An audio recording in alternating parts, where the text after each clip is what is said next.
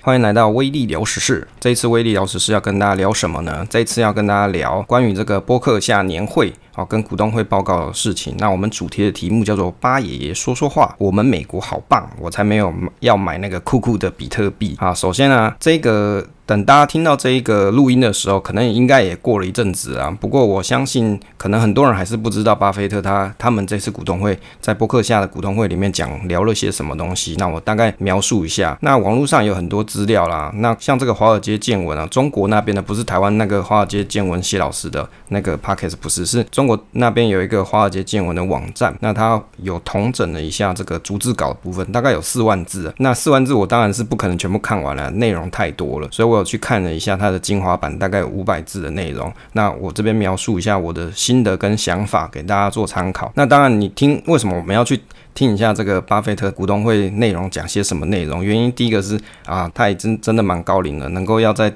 听到他发表一些意见啊，真的是蛮少见的，可能也不太多次了。那他可能也即将要退休了嘛。再来就是他是当今世上大家蛮推崇的一个价值投资者嘛。那所以去听听看他发表了哪些内容啊，应该是蛮有意思的。就有有人在问他，就可能应该是记者朋友吧，就问他说啊，你曾说当别人恐惧我贪婪，但是在疫情中，波克夏他卖了这个航空股嘛，等于是别人恐惧的时候，你们也恐惧的。那你是怎么看待当时波克夏的决定呢？我觉得这题目真的蛮尖锐的。这巴菲特他就表示啊，他说我们那时候其实没有卖很多股票了，我们只我们总共拥有七千亿，但是只卖了一 percent 的这个这个航空股了。那而且呢，航空股呢，它也是有很多，不是全部都在卖啦，这组合中的某一部分做调整啊。那他们他是讲说，我们知道短期航空业回不来，不过整体上经济复苏比想的快。我们还持有不少股票，我知道航空业有不少复苏，但是我还是不想买航空股。从这个里面就。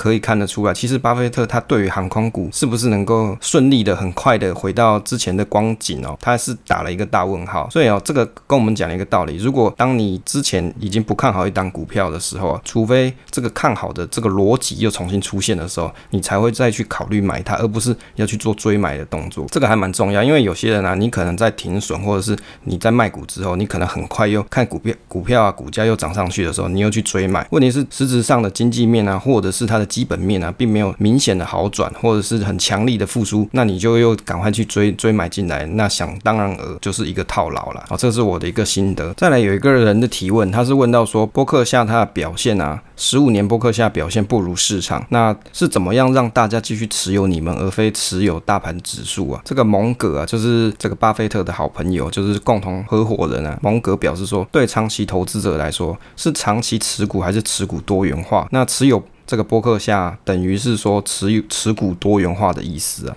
那巴菲特他就打趣的讲说啊，我一直以来都有推荐大家去买这个 SP 五百这个指数基金，我可没推荐你们去买波克夏哦。我不觉得普通人可以选股，我还有时候建议你不要买我们的股票。当然九十趴的情况底下，你买国债或是标普比较安心呐。那我也建议波克夏是一个很好可以持有的个股，但是如果你对股市不了解，那就买标哦。这个我觉得他虽然年纪很大，但是这个打太极的功夫啊还是蛮厉害的。意思就是说，呃，我没有叫你买哦，但是我们还蛮不错的哦，你可以。可以参考看看啊，这样这个是打太极的力量，这是蛮强的。就我个人来说啊，我是没有去买波克夏啦。那原因是因为我会觉得，如果我想要去持有啊，比如说美股的话，我不会只想要持有一家，或者是应该说，我不会想要持有个股。所以我在美股的投资部位，我都是持有 ETF，就是一次买一组。原因很简单，因为我没有花太多的时间去研究美国的个股。当然，如果有些朋友他很厉害，他有去研究，比如说。比如说像是特斯拉，或者他有去研究苹果，那他就专注在这几间公司的投资上，我觉得是 OK。所以你你一定要有研究了，你才去买嘛。那如果你真的没有研究的这么透彻，那你就先以指数为主。这也是这个巴菲特给我们的见解。再来，我看到一个比较好玩的一个问题，就有人问他说，为什么波克夏去年就二零二零年去卖了苹果股票，而不是趁低买入啊？这巴菲特他说啊，我们还是持有了苹果五点三 percent，算是一个很安全的水位，持仓也超过其他。他的企业，他跟蒙格都讲说，其实苹果的管理阶层很棒。那 CEO 的库克，他虽然创意可能比不上贾博士，但是他是看过最棒的啊，就是他们所看过最棒的公司管理者哦，让这个苹果产品可以被全世界所欢迎啊，获利率很高哦，客户满意度达到九十九趴这样。那他有提到说，伯克夏去年卖掉苹果股票，有可能是做错，但是他也有去回购自家的股票，就是再买回这个伯克夏，让。大家的，就是这些股东啊，你的你持有苹果的比例不降反升啊。好，这个是他他的见解跟他的想法啦。那事实上，我是觉得啊，其实我觉得有时候记者也是很很奇妙。去年情况这么危急嘛，所以对他们来说啊，他可能会减持一些哦，减仓这个动作啊是蛮正常的，因为他可能苹果的持仓量太大，所以他要做一些减码，做一一种啊避险。避险不是说你一定要去做放空嘛，你也可以减码嘛，减码也是一种避险的动作。所以他也有也有另外一个问题说，诶，为什么你们会想要去做啊买回波克夏股票的这个动作？那我觉得这个题目也是蛮有趣的。那在在股市跌的跌跌断的时候啊，你去做自家公司的购买，本来就是增加股东信心的一种方式嘛，所以这个也没有什么好争议。那另外，巴菲特有提到这个 SPAC 啊，S P A C 啊，它是有投机属性。他说啊，这个 SPAC 按规定两年内必须要把钱花出去。哦，就是你要花掉这个钱去合并公司，那等于是利用别人的钱来赌博啊，自然表现好于这个买波客下了。啊，蒙格就说我不喜欢职业投资人骗人投资割韭菜，他们认为说这个 SPAC 是一种 easy money，就是容易钱。就如果这种情况太过度，在这个市场上发生太多的话，就会有很大的问题，就好像是你在做赌博的一种情况啊。这是他们两个的意见。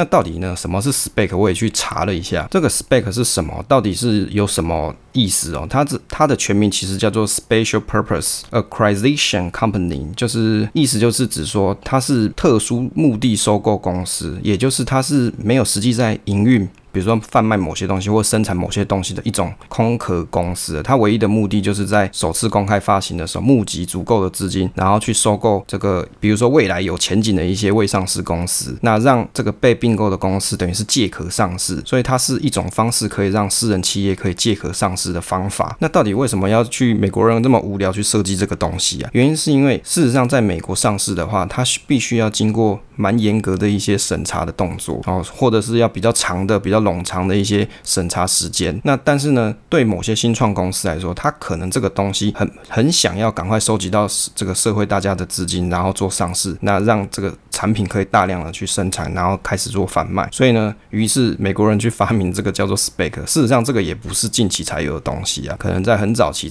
之前就已经有。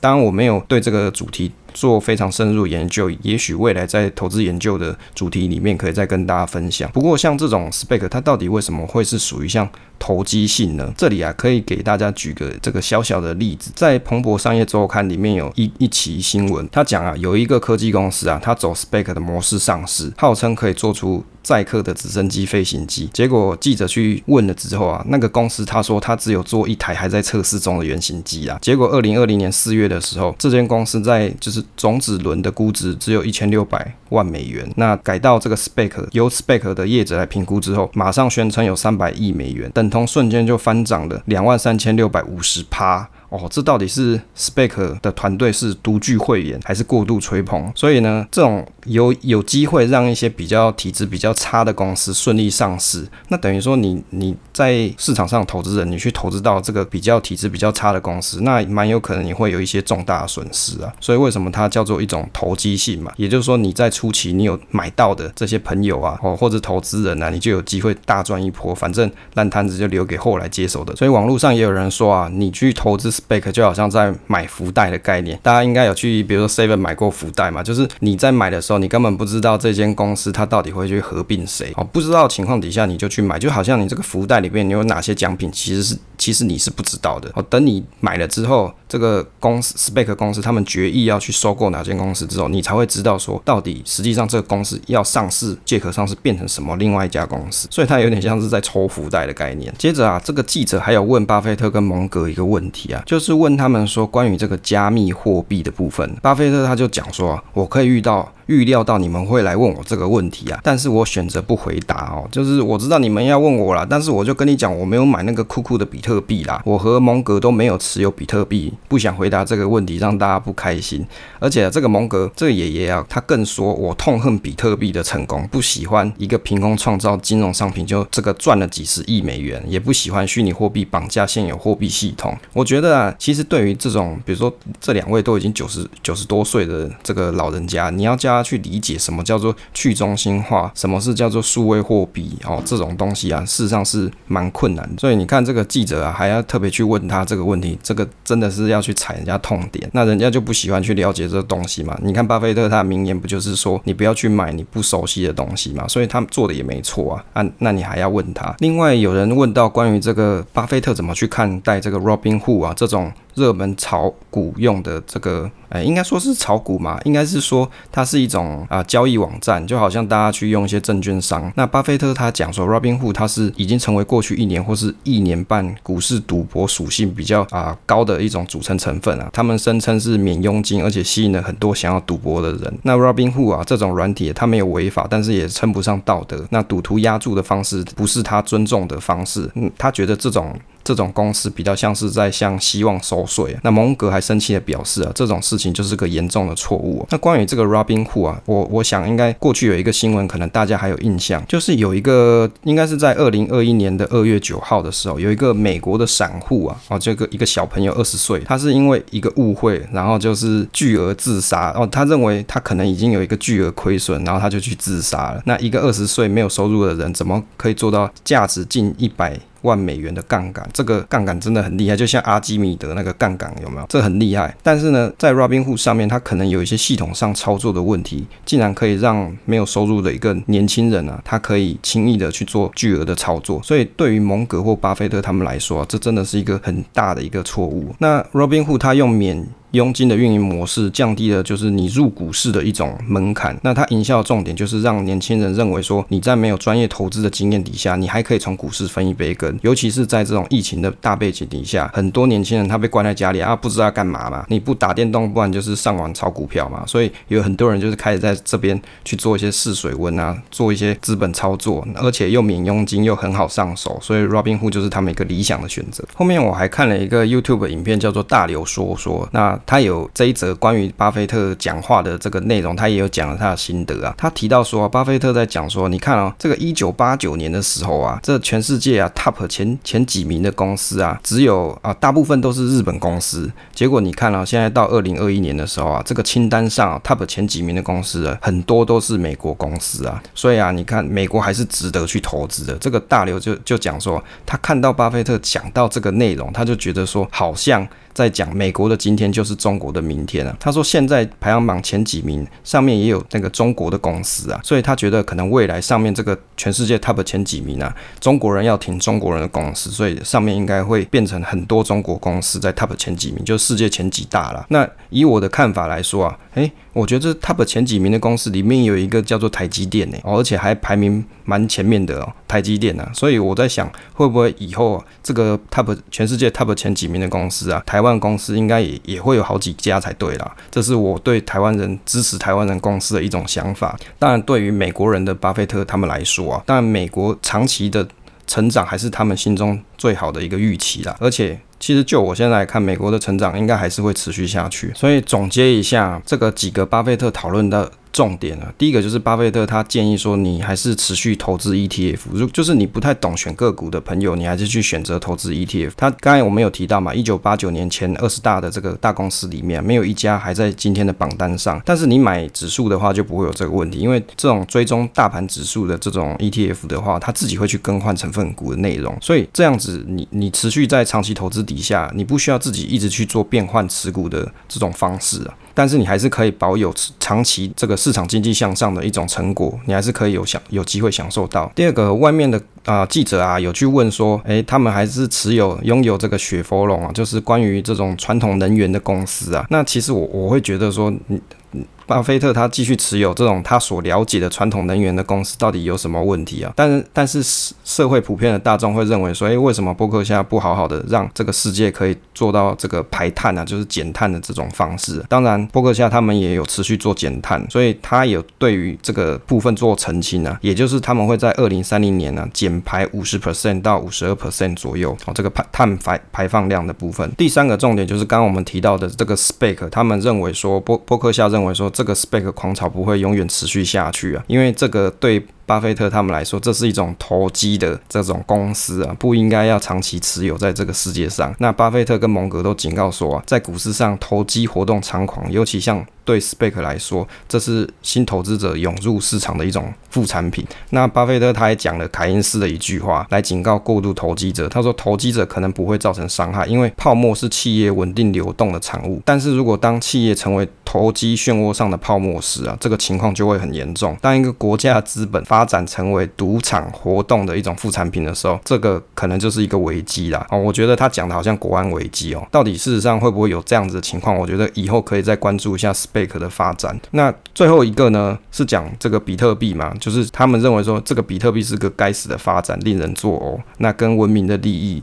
背道而驰，那所以呢，我觉得以后记者就不用再去问他关于这种数位货币的事情了。观察一下目前波克夏它的持股仓位哦，前十大持股占了总投资组合大概八十八 percent，而且是八十四 percent 的持股都在三大板块，有哪些呢？IT 类就占了四十四趴左右，其中里面苹果就是波克夏里面最具指标性的公司，它持股大概有一千一百七十亿美元，所以苹果的强大业务模式增强了这种巴菲特的信心呢、啊。说实在的，我也觉得苹果蛮不。不错，所以像我也有买 QQQ，我不是单买苹果了，我直接买 QQQ 就好。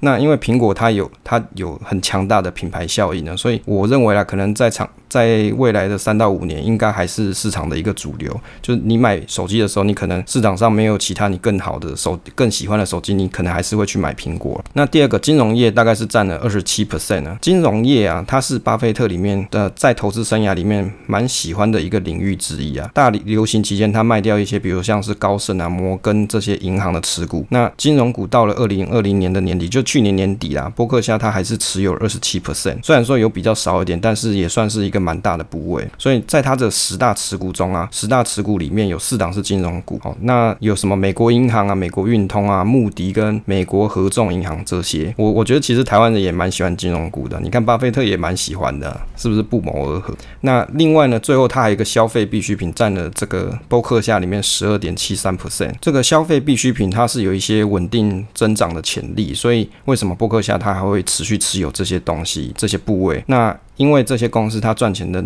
能力比较可预测，所以你看呢，我们在投资的时候，是不是有人会跟你讲可以从生活中去选股？原因就是跟你生活息息相关的这些消费必需品，就是大家每天都会用的，所以它的金流跟它可能获利的程度是比较容易做预期的。好，这也是你可以去从它的投资组合里面去观察到的一种学习的方式嘛。就比如说你真的很想要投资个股，但是你又不知道怎么投资的，你看巴菲特他的投资方法是这个样子，你可以从他的持股的这个百分比里面，你就可以。去揣测出一些端倪啊。好了，以上就是关于这一次威力聊时事，跟大家聊聊巴菲特爷爷说了什么话啊。我们美国好棒棒，我才没有要买那个酷酷的比特币的这一期内容。那当然，如果你很想了解巴菲特爷爷跟蒙哥爷爷到底详细说了什么东西，你可以去看对岸的华尔街见闻网站，它有详细的四万字，可以让你看好看满哦，就很精彩内容，我们就不可能在这里揭露了啊。那以上就是今天的内容。